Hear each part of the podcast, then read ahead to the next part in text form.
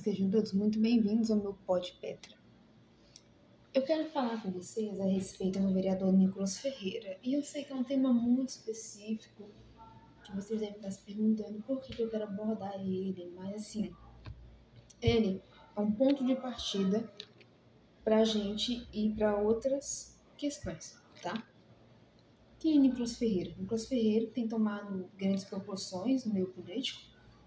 Ele é um vereador, ele tem 26 anos, apesar de ter uma cara de 19, de 20.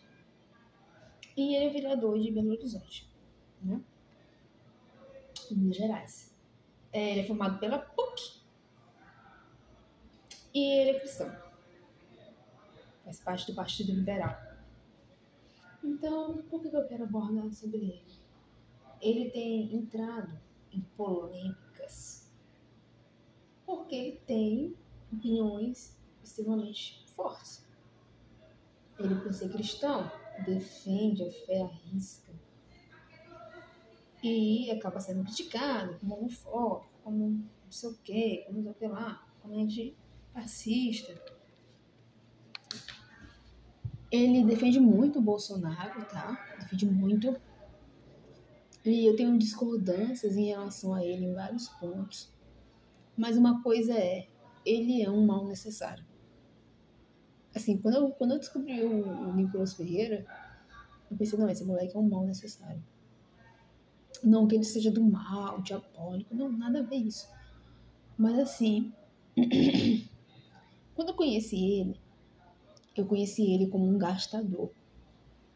Ele era um, um jovem, eu tava dando uma entrevista lá pra Jovem Pan, e ele era do tipo que falava assim, ai, aquela feministazinha, ai, não é pelo braço, ai, que não sei o que, sabe? Aquelas coisas assim ridículas, ah, fazer arminha com a mão.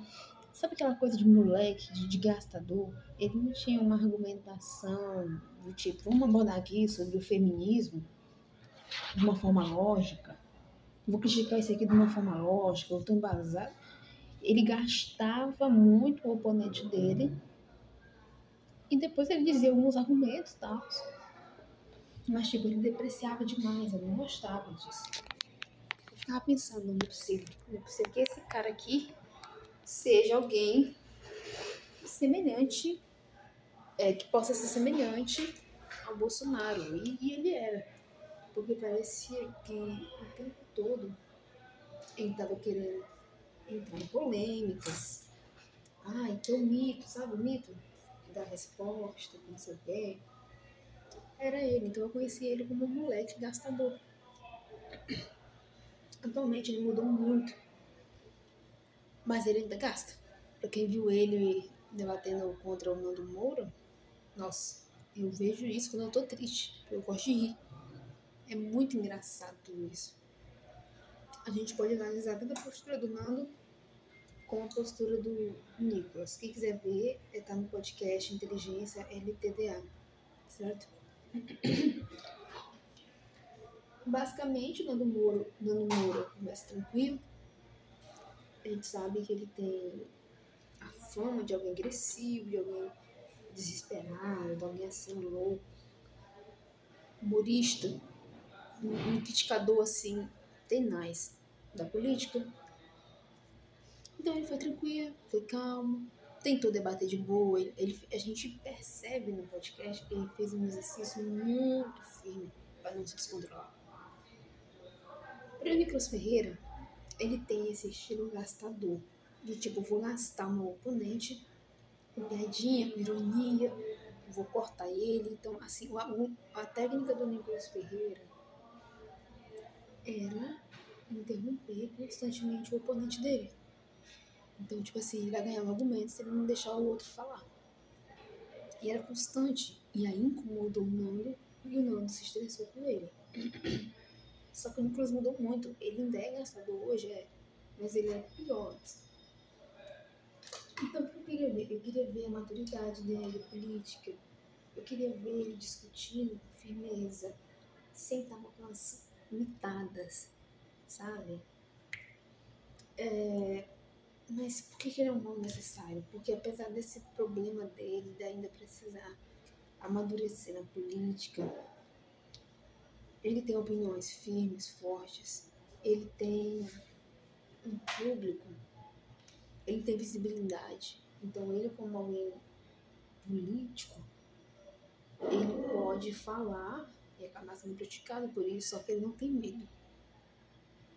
É simples assim.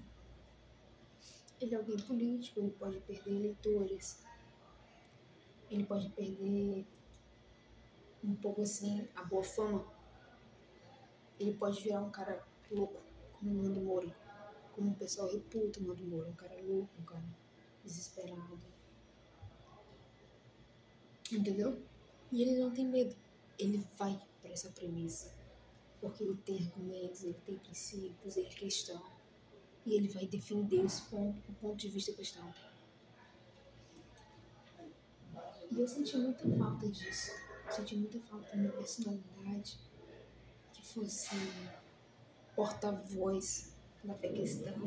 Eu tenho visto que isso tem diminuído. Uh, nos próprios representantes, porque, por exemplo, quando a Bruna Carla entrou na polêmica, eu não vi muita gente do meio cristão famosa defendendo ela. Não vi. Essas pessoas se calaram, essas pessoas emudeceram. Por quê? Fiquei me perguntando. Mas o Nicolas Ferreira, ele vai com um viés do tipo: eu tenho a minha visibilidade, só que eu vou defender os meus princípios. Eu não vou abdicar disso para manter pose. E aí vocês podem me dizer, tá, mas ele faz isso porque o público dele é esse. Então ele tá conquistando o público dele. Sim, ele tá conquistando o público dele. Mas ele tá perdendo outros que poderiam ser possíveis, possíveis eleitores.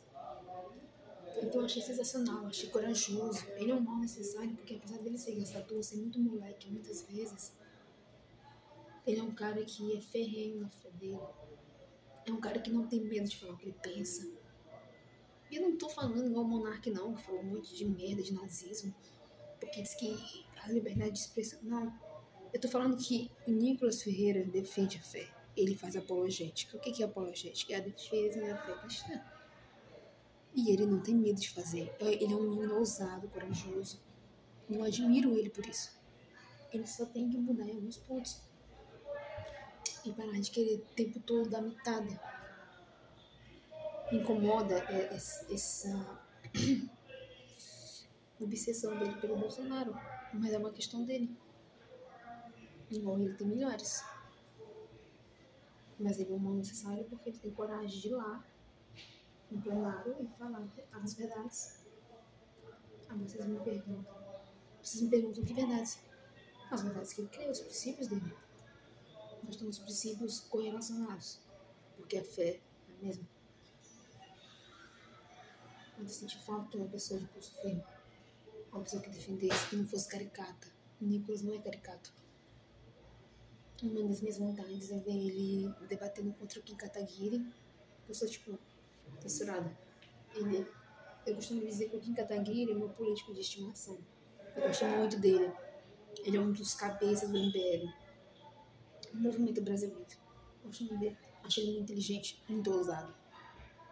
Só que, por exemplo, o Kim, ele não vai pender pro lado religioso, pro lado cristão da coisa. Ele vai pro lado mais uh, geral, né? não vai pender para uma pauta cristã. E o Nicolas tem esse, esse, esse diferencial. Só que o Nicolas tem que aprender muito para chegar perto do que nossa, seria um massacre. Seria tipo Brasil e Alemanha. E o Kim ganharia, lógico. Ah, então, que tipo de questão isso pode nos levar? A falta de pessoas ousadas, a falta de pessoas impetuosas em relação à fé, em relação à apologética. Por que, que eu não ouço mais representantes de grande visibilidade falar sobre princípios cristãos? Por que, que quando alguém fala é massacrado e os outros se calam? O que que vocês estão com medo de perder? É o público? É o dinheiro? São os patrocínios? Mas é a fé? E o teu princípio? Por que você guarda só para você? você tá guardando só pra você. Eu tô falando de pessoas com alta visibilidade, não tô falando de pessoas igual a gente, que são comuns, não são famosas. Cadê a ousadia? Cadê as pessoas gritando pelos telhados? Então, assim, o Nicolas Ferreira é um mal necessário. Ele tem muito que aprender, mas ele é um cara que tem ousadia eu admiro ele por isso. Ah, a Bruna Carla teve ousadia. A Bruna Carla falou a verdade. Não é algo discutível. Não envolve opiniões. Envolve um princípio. Gente, tem muita diferença de uma opinião para um princípio norteador. A minha opinião é tipo. Eu prefiro essa maçã que a banana. Ai, minha opinião, eu acho que. Ah, eu penso o quê? Eu tô falando de princípio norteador. Princípios milenares. São princípios milenares. Se você tirar isso, você tira uma parte do esqueleto, do fundamento. Não é passível ser discutido. Tá? Se, se você tira Maomé do muçulmano, o que, que sobra para ele? O que sobra para ele? Isso é um princípio, um fundamento do, do, da religião islã. Se você tira um princípio cristão, o que, que vai sobrar? Você quer fragmentar por quê? Com base na sua opinião de que aquilo tá errado?